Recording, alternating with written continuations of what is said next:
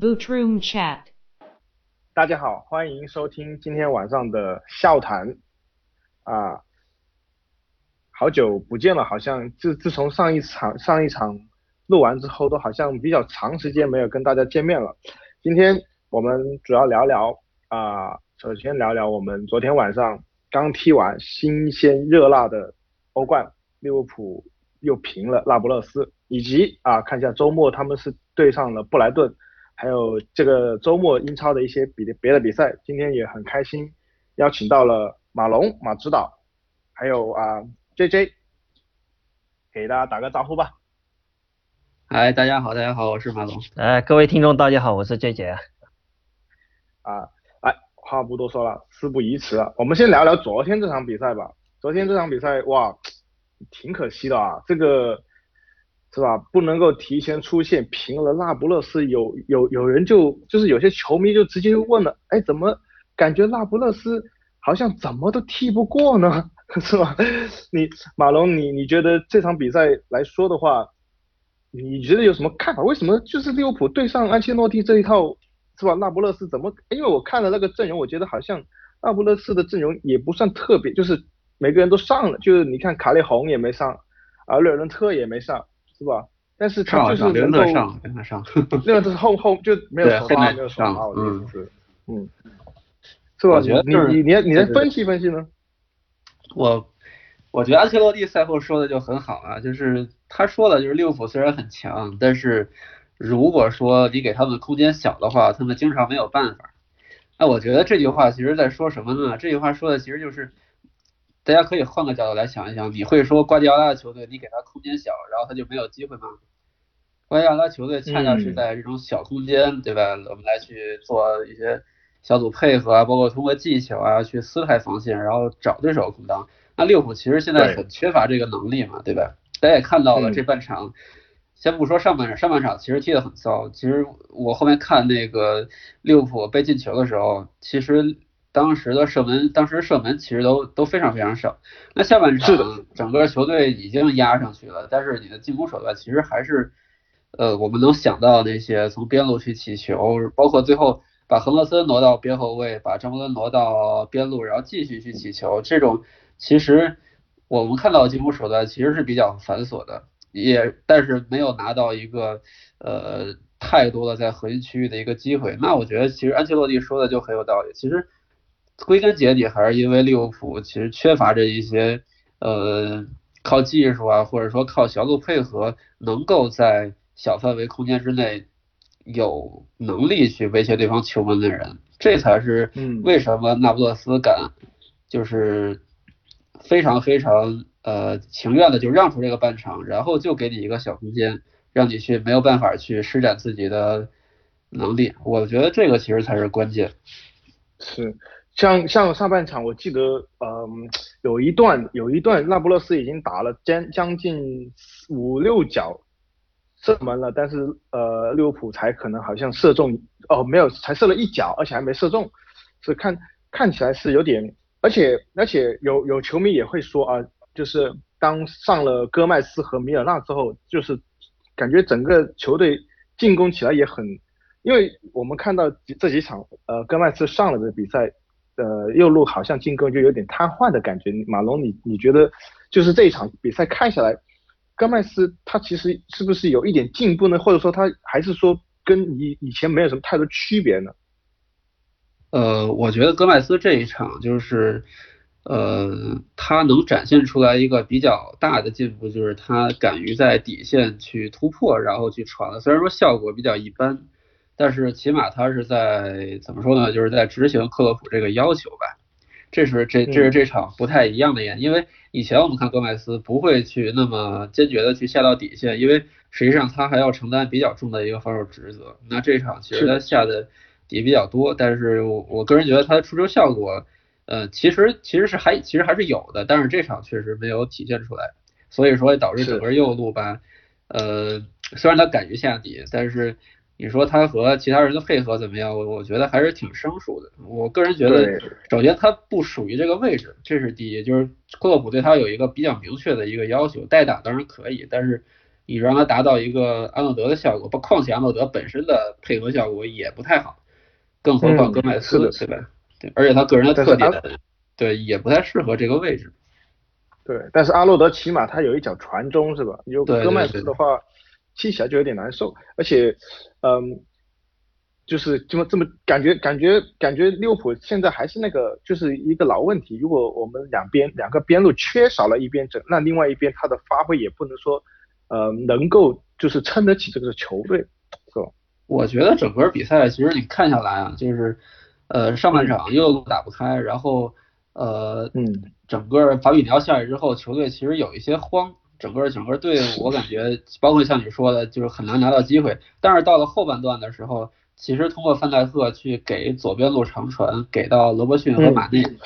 那其实他这边是有机会的，包括最后好像被呃是是米尔是菲尔米诺科给马内，然后有一个下底，然后另外还有米尔纳在禁区内部搞出来机会，都是在左路，其实这方面是是有一些机会的，但是下半场安切洛蒂调整的非常快，他其实进攻进攻的呃进攻的重心基本上没有了，然后整个防守重心就全都移向马内这一侧，那萨拉赫这边也有机会。你会看到，就是整个张伯伦上来之后，这边非常的活跃，然后包括萨拉赫本身也也有那种被拉拽，然后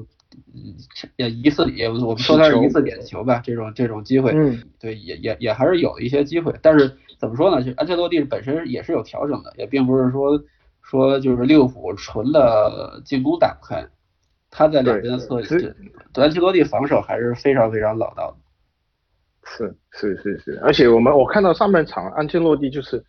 就是呃就是间歇期的时候，安切洛蒂都是一直让让球队哎稍微把他把这个阵型给紧缩一点紧缩一点，所以你可见他们现在他我我估计他就是能够感受得到利物浦他上的这个戈麦斯可能在传中方面呢没有阿诺德在那么好，所以我们倒不如把阵型给稍微收缩一点啊，放出两个两个边类的空间，而且。萨拉赫他可能刚复出，所以状态也不算特别好，是吧？有种这种感觉。那对对，问题就来了，问题就来了。下一场我们这个就是一个，是吧？叫做是欧冠的出现的这个生死战，应该是踢红牛队了。红牛队这个哈兰德刚刚也搞了一个记录啊，前面的都前面的前辈什么连好像是连续五轮。前小小组赛前五轮都有进球啊，前面的那几个都是大哥级人物了，什么莱万多夫斯基啊、C 罗纳尔多啊这些。好，我们那 J J，你觉得下一场比赛我们踢红牛队机会大吗？呃，说实话，客场来说，看就我就说回一点哈，因为。对客场，我说回一点吧。实际上，红牛这一支球队，呃，你可以把它想象成为就，呃，奥地利奥超这一个联赛，你可以想象成为一个小型的德甲。呃，红牛现在实际上在联赛的处境的话，实际上相当的轻松，呃，像是交任务似的，就各种的连胜啊，或者是。平局好像我记得才两两场，然后前场哈兰德或那些就各种的进球如麻。实际上，呃，红牛的主场是非常的难打，说实话，尤其是呃利物浦今年的那个防守策略调整了之后，呃，可以看到那个失球是真真的是显显而易见的高啊。然后哈兰德、黄喜灿，对对，哈兰德、黄喜灿他们轮番的冲下打卡，主要的话就是比较担心是说，假如。哈兰德，呃，用又用用他的那个身高，或者用他的那强壮的那那个身体去做一个支点，然后配合打卡或者那些去后插上，或者是或者是打两翼这样子飞出去的话，我感觉利物浦，呃，有可能会顶不住主场就红牛的那个攻势。对，毕竟真的是进攻能力非常的强。是，这个说到这个，确实就是比较让人担心，因为毕竟哈兰德的这个支点能力，大家也能够看得出来哈。是，如果如果对上利物浦这两名，这个这个，你你觉得你觉得他对上诺夫伦或者范迪克胜算大吗？或者说，如果他专门去攻击诺夫伦这一侧，你觉得诺夫伦能够扛得住吗？其实我说实话，我觉得这已经不是想诺夫伦的状态，我是想哈兰德究竟能不能够把他给打翻的。对，因为因为为什么会这样子说？因为在实际上，在这这一届欧欧冠之前，实际上有我估计也不是有太多人会留意哈兰德这个呃，就这一这个前锋吧。那但是就我也看了一阵子，哎，哈兰德的那个表现，实际上他当时在欧联杯的那个时候，他的表现就红牛表现实际上也相当的强悍。然后，呃，尤其是对第一，尤其是第一回合，实际上说说实话，哈兰德即使是后就替补上场的话，他的那个对对对，就出球的感对出球的感觉和那些，我感觉，呃，范迪克的话倒是能够战胜他，但是洛弗伦的话，我觉得会有一点点难度，尤其。呃，实际上马蒂普现在的话都就都还是未知的情况，在下面的话，那哈兰德我感觉会是一个强点吧。我我估计，呃，红牛的主帅应该会去安排跟呃他跟那个洛夫伦去对位，然后到时候的话可能就利用哈兰德去做一点文章。嗯，你说到这个，嗯，这个赛季利物浦的这个防守策略有点变化，这一点还是挺有趣的。我觉我想问一下，就是马龙，你对于这一点来说，你觉得利物浦在就这个赛季？跟上个赛季相比，防守好像真的，就上个赛季利物浦是极少会有丢球的情况嘛，对吧？就是我记得他好像到差不多十一月、十二月才开始，而且丢球都是丢的那些就是个人自己出现的失误，防守可以说是非常稳。但是这个赛季，啊，就是似乎就变成了安菲尔德永远不会零封，是吧？有这种感觉。马龙，你觉得这种这种局面是是有有更多像是 J J 说的？防守策略的变化呢，还是说有别的原因呢？呃，我觉得首先第一点吧，就是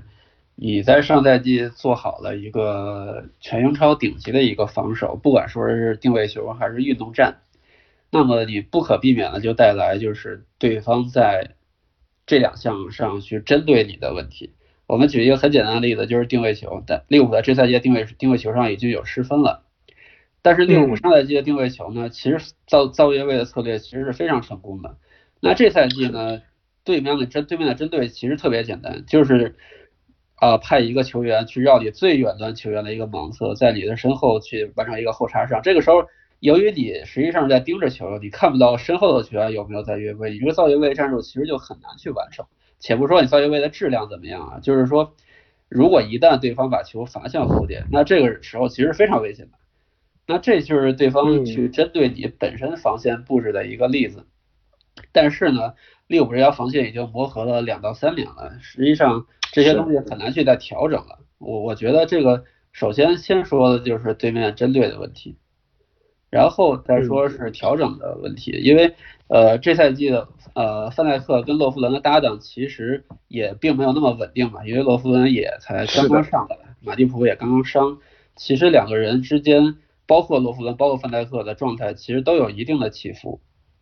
而且此外还有不得不说的就是，我们看这赛季基本上打范戴克这边的问题，包括像打那那不勒斯莫腾斯这个进球，然后包括打曼联的时候林德洛夫勾倒奥里吉之后的其实说实话有一些裁判的因素在，但是不得不说的就是，呃，当你站到这个地位的时候，你可能呃。就有可能得利，也有可能不得利嘛。那这个时候，我我觉得，我个人觉得范戴克其实有一些倒霉，就是打他这侧的，打他这侧的问题吧，都是呃在前面防守，或者说他自己由于冲得太猛而导致的。那我觉得，呃，其实这些问题都是可以缓解的，就是呃，因为防守球员，我觉得你在做动作的时候，一定要想一想自己有没有可能去。呃，完成这个防守动作，那我觉得作为一个上赛季最佳的防守队员，我觉得你认为自己不可能完成这这些动作的概率不太可能。那我觉得他就会做出，比如说像扑黄体散这种动作，就比如说像今天这一场去去压莫莫腾斯争顶这个动作，他虽然我们知道莫滕斯这个动作确实很阴，而且范戴克也确实赢了争顶，但是纳布斯这支队其实他的手上的动作一直都不算小。那你在做这个事情的时候，其实也是冒着一定风险的。但我觉得他愿意冒这个风险，也是对自己的能力一个自信，也包括对整球队整体能力的一个自信。我倒是觉得，这可能才是 J J 说的这个所谓防守策略的改变，就是可能他做的选择会比上赛季更激进一些。那这个问题是好是坏，我觉得只能看之后的结果来决定。因为现在的结果来看，虽然防守确实激进了一些，但是其实丢球。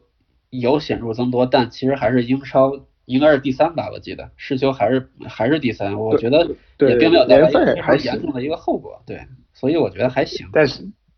是，所以你觉得其实其实这个就是也算是一个调整嘛，对吧？因为洛夫伦毕竟我们，但是我记得我们刚开始洛夫伦搭范迪克的时候，我们会觉得这两个球员他搭档搭的非常好，是吧？但那个时候是是是是季前结束啊，就是赛季前结束啊，那个时候那个时候我觉得他们两个有更多的时间去磨合，而这个而今而这个赛季基本上洛夫伦一上来就是伤着的状态。我觉得他们可能没有一个夏天去磨合，然后整个的球队后防线一直都是以马蒂普，然后更艾斯这样一个顺位，罗伯伦甚至一开始都是个第四顺位。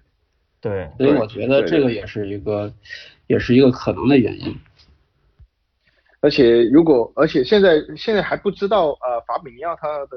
状况伤病是怎么样哈。如果如果到时候踢红牛的话，利物浦这个三中场没有法比尼奥的话，可能。就是就是连出球都比较困难，因为我知道哈兰德他的支点能力很强，再加上他呃身后的两个呃东亚的球员也是跑动啊非常积极，穿插也是非常积极的。对，黄喜灿还有那个对，而且主要有一点比较担心的是，因为红牛他比较喜欢会是打一个就小菱形的中场吧，就四幺二幺二那样子的那个牌。然后实际上利物浦的三中场的话比较多是趋向于一种防守或者是说做过渡的，但是如果是论个人能力的话，利物浦哎就比如说前插或者是说要破局的那 那要破局的情况下面的话，我感觉有可能会是红牛的中场就小菱形这样子的话可能会前置的比较的厉害，对，因为大家都经常的吐槽对中场的这个或者那个，那实际上归对归根归根到底。也不是一个凯塔能够解决的，说实话，对，所以张伯伦可能就，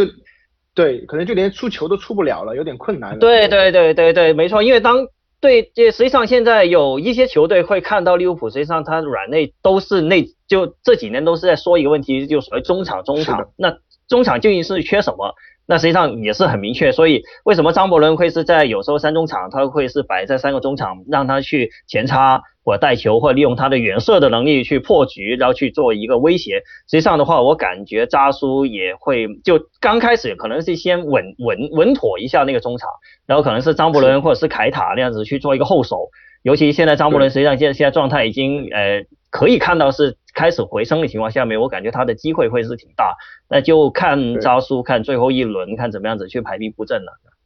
我觉得中场这个问题吧，对就是就是实际上就是要看对方的主帅怎么应对。就像安切洛蒂这种，其实他是有资本说去把空间给你缩的很小，让你让你的中场的技术能技术的缺陷无限的无限的放大。但是放到英超来说。呃，也有很多种别的针对方法，比如说我们看到前几个赛季，有的时候其实就是对面就开始去生生拿你拿中场，拿身体去扛你的中场，然后让你完全没有办法出球，这是这是一种策略。还有一种就是像这周末对手这样，布莱顿这样，其实我们知道布莱顿其实他的主场非常难打，当然这场不是主场，这场布莱顿是客场，但是他的防守其实要非常有层次，而而且这一场对对对回归了。邓克也回归了，那么对对，可能就不会出现像上上一场被瓦尔迪和佩雷斯去打反击这样的一个情况，而且我我们也没有法比尼奥，也会在高空上有一定的缺憾，所以这一场其实，呃，我个人觉得前景存疑，我估计丢球还是难以避免，而且我们打开局面也会比较复杂。对。尤其我我想说一点的话，实际上利物浦上一场对主场打红牛，对那个时候上半场那三比零，然后到下半场，嘣，那个球不断的就就就不断的丢，不断的丢。我感觉在红牛的主场这个情况也有很可能会发生，而且很有可能会是萨斯堡会先进球。那如果当呃当红牛先进球的时候，我普就利物浦应该要怎么做？那这个我是比较有兴趣的，因为说实话，呃，利物浦这个赛季逆风球是真的打的很多，但是呃，当在这么关键的时候，对，尤其是尤其是红牛是这一场一定要是拼要要去取胜才能够出现的情况下面，那利物浦要去怎么样子去应对他们对呃对方强大的攻击力？那我觉得这个会会是比一个比较有趣的一个话题吧。对，呃，看来法比尼奥一伤，整个联赛和欧冠大家都有些悲观。对，对，没错。因为其实，其实，其实这赛季，这赛季以来，法比尼奥算是一个，就是发挥非常稳定，而且越来越多亮点的一个球员。就，就我觉得他确实，嗯，对比前几个赛季的呃之后的亨德森而言，他已经算是在利物浦这这这些年这个位置上面一个非常不错的一个选择。那 他那这个这个，而且而且我们从上个赛季一直看到这个赛季以来，利物浦后场出球的很大的一个责责任或者说任务都会交在呃以前我们是范迪克，但是后来范迪克已经不做这个不就基本上不是太需要去做出球这项工作，而而把出球这项工作交了给很多很多都交给了马蒂普以及法比尼奥。这么一下子，利物浦的两名后场出球的关键点都就是或者受伤哦，都是受伤都不能够踢的话，你觉得这对利物浦而言，你后场出球会不会又成为一个新的一个难题呢？呃，我觉得啊，我觉得打英超可能还好，就是首先我们要看马，嗯，要看马蒂普和法比尼奥要伤多久。这是其一，我觉得他们两个伤应该都不是特别严重那种，所以我觉得，呃，倒不一定成为一个一直以来的难题。然后第二就是，我很想知道在周末联赛以及之后的比赛当中，克洛普应该怎么去排这个中场，因为看打那不勒斯这一场，实际上他宁可用维纳尔杜姆去拖后，也不愿意重新使用亨德森拖后。我不知道他是因为说要保留亨德森这个在右路传中的火力，还是说。他觉得维纳尔杜姆的护球等等是更适合拖后，我觉得可能是后者吧，但是我我个人不太看好这种组合。但是呢，嗯，就是可能在打英超的时候，我们说利物浦中场感觉还是够用的，因为不管是凯塔他他生病了吧，但是这种应该好的比较快，还有张伯伦，甚至还有拉拉纳，还有维纳尔杜姆，我觉得如果你真的排出一个类似于相对来说更小更快的阵容的话。我倒是觉得有可能像打布莱顿这种球队，包括像今天打那不勒斯这种，他给你空间比较小的时候的一些球队，倒反而可能会有一些更好的效果。这个不好说。那你那你会不会觉得说我们就是周末的时候踢布莱顿，有可能会 再次放上了拉拉纳来做这个后腰的位置呢？我觉得不太可能，但是搞不好他会出现在中前卫的位置上，这个不好说。嗯，尤尤其我觉得周周末的话，因为实际上我看了一下布莱顿就这这赛季的表现吧，实际上布莱顿目前主要的强点还是在后防，就三个中卫上面，因为他们的那个对抗成功率的话，目前实际上比利物浦还要高，就百分之就百分之五十六点多吧。然后实际上他们三个中后卫的话，哎，就我是从利物浦的攻击线的角度来讲的话。实际上我们打他们非就非常的好，因为都是高大的中锋，哎，身高平均身高超过一米九五的，转身的能力可能有点弱，而且他们是习惯打三中卫的话，他们的内部应该是很容易被我们去做文章。但是主要一个问题是说，假如他们把那个防线压得非常非常的死，我们如果是要靠传中去把局面打开或者怎么样子的话，那他们的防空能力的话，这这一点会是我们是比较一个头疼的地方。对对对，是。我感觉如果真的是法比尼奥踢不了，法比尼奥肯定是踢不了这一场了。然后不管不管是因为伤病还是因为停赛，但是如果说你中场有更多的选择，更好的去调配整个中场的一个配合，包括脚下能力的话，也不只是依靠传中去打比赛。那但反倒我觉得在英超打布莱顿这样球队是可能会有一定一定好处。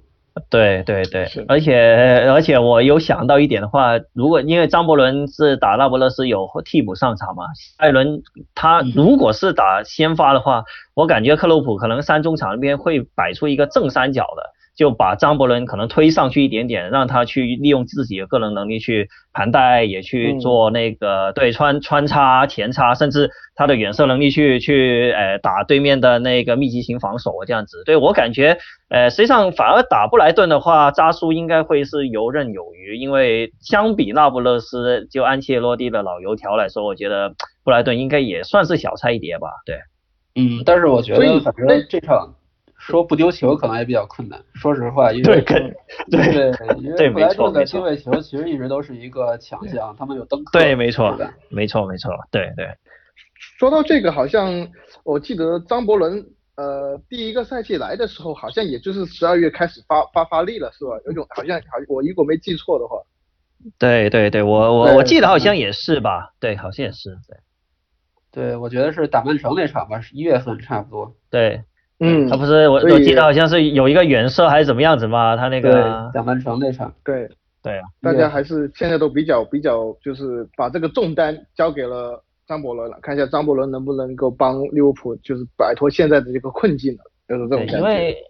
因为主要我目前来讲的话，实际上前场三叉戟都比较固定的情况下，最最多实际上后手也就是奥里吉，对，要不的话就沙奇现在状态也是未知的情况下面的话，那前场三三叉戟就感觉也没有什么太多好说的，反而反而我感觉。就接下来布莱顿的那个比赛的话，会是中场，就对三个中场的那那个可能真的扎苏可能会给我们有一点点变化吧，我感觉是对。但我觉得应该大概率不会排出一个正三角或者常规正三角，因为布莱顿这支队如果他打三后卫的话，那实际上他两边大概率就是。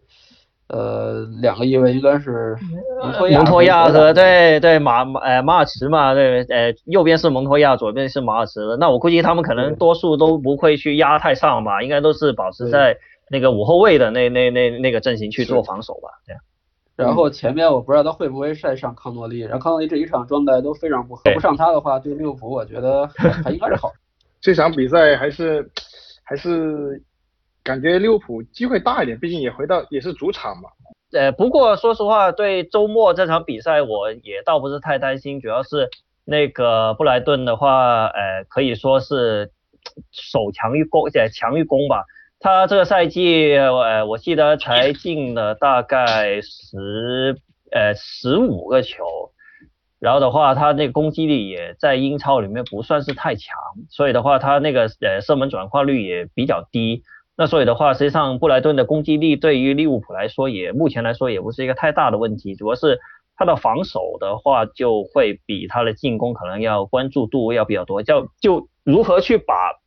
一条压得很很死，但是又呃他他那个又又不能够很好的通过去长传，就就两个边路起球去砸，就各种的砸，各种的去拉扯，这样子去打开机会的话，那。呃，主要这个我感觉扎叔可能会是真的要想一下办法去做，毕竟，呃，利物浦这个赛季就呃两边边路起球做进攻，然后拉扯，他那效果实际上还是不错。但是针对布莱顿这么高大的一个那个防线的话，呃，这个也是一个头疼的事情，对啊。嗯，觉得扎叔还是会做一些调整，我估计最后又是。对，我我觉得不会，我我我觉我觉得会是二比一这一场的话，对，二比一始终都是要丢一个球，各种的丢球，对。但是其实话说说回来，呃，如果真的是这样子的一个三后卫的一个，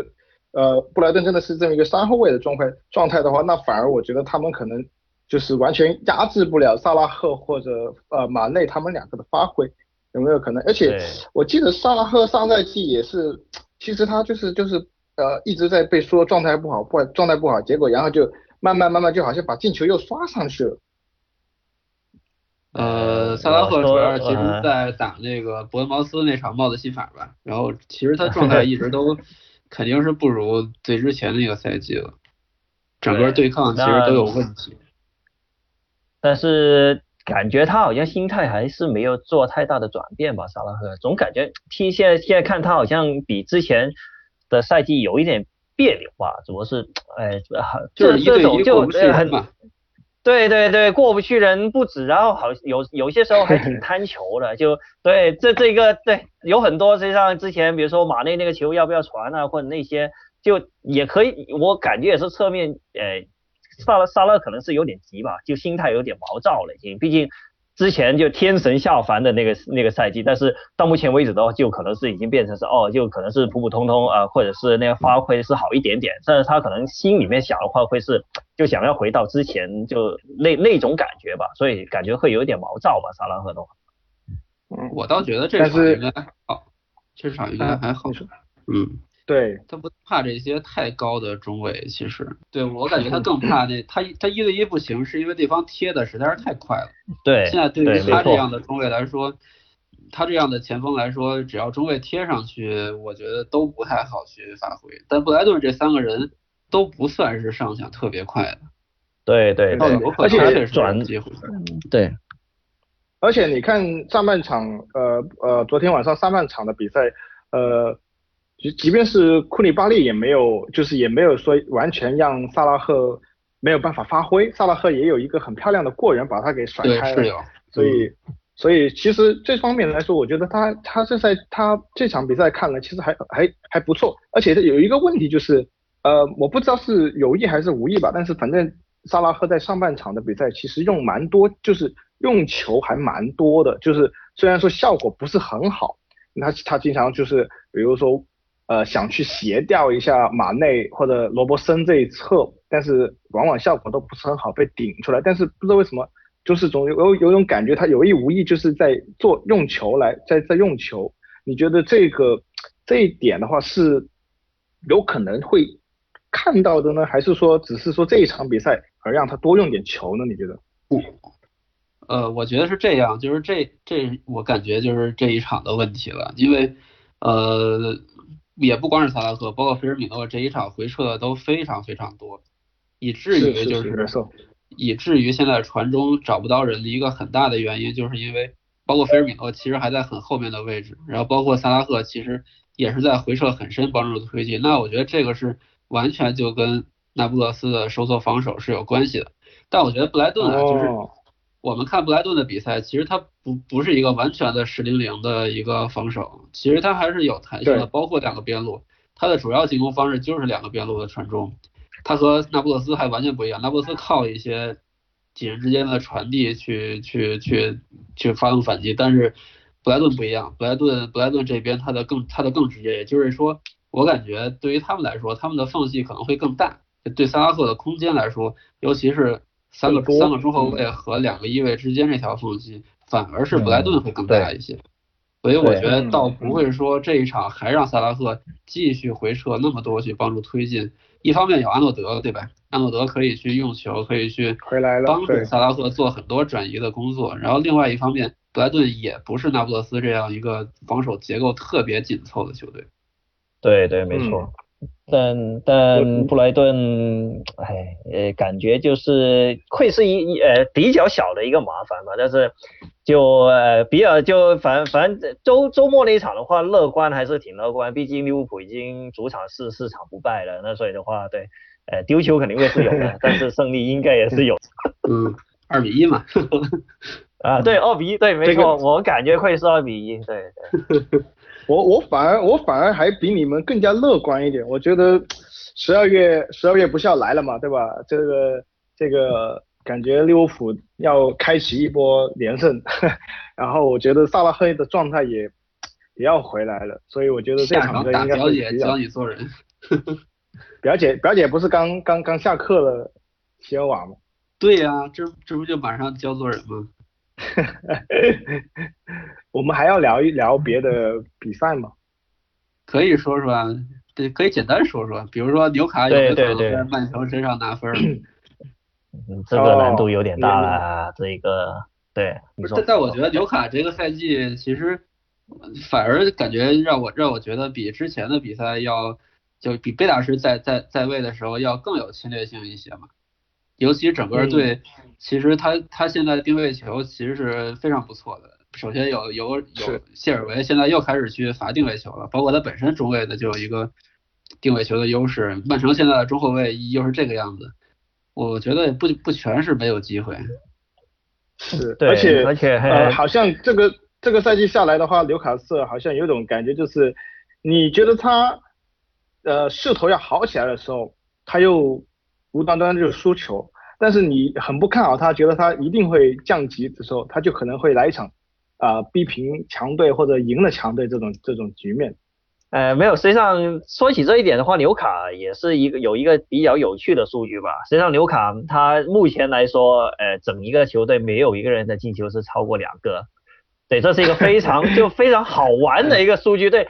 对，可以侧面的去说，呃，每一个位置都有进球，包括。呃呃，就法比安沙沙尔啊，费费尔南德斯啊，克拉克啊，甚至威廉姆斯啊，整一个后防线基本上都有人进过球，然后什么耶德林也有进过球啊，对对，但前锋的话，若埃灵顿就进了一个，然后里奇啊，或者是那些的话，基本上都是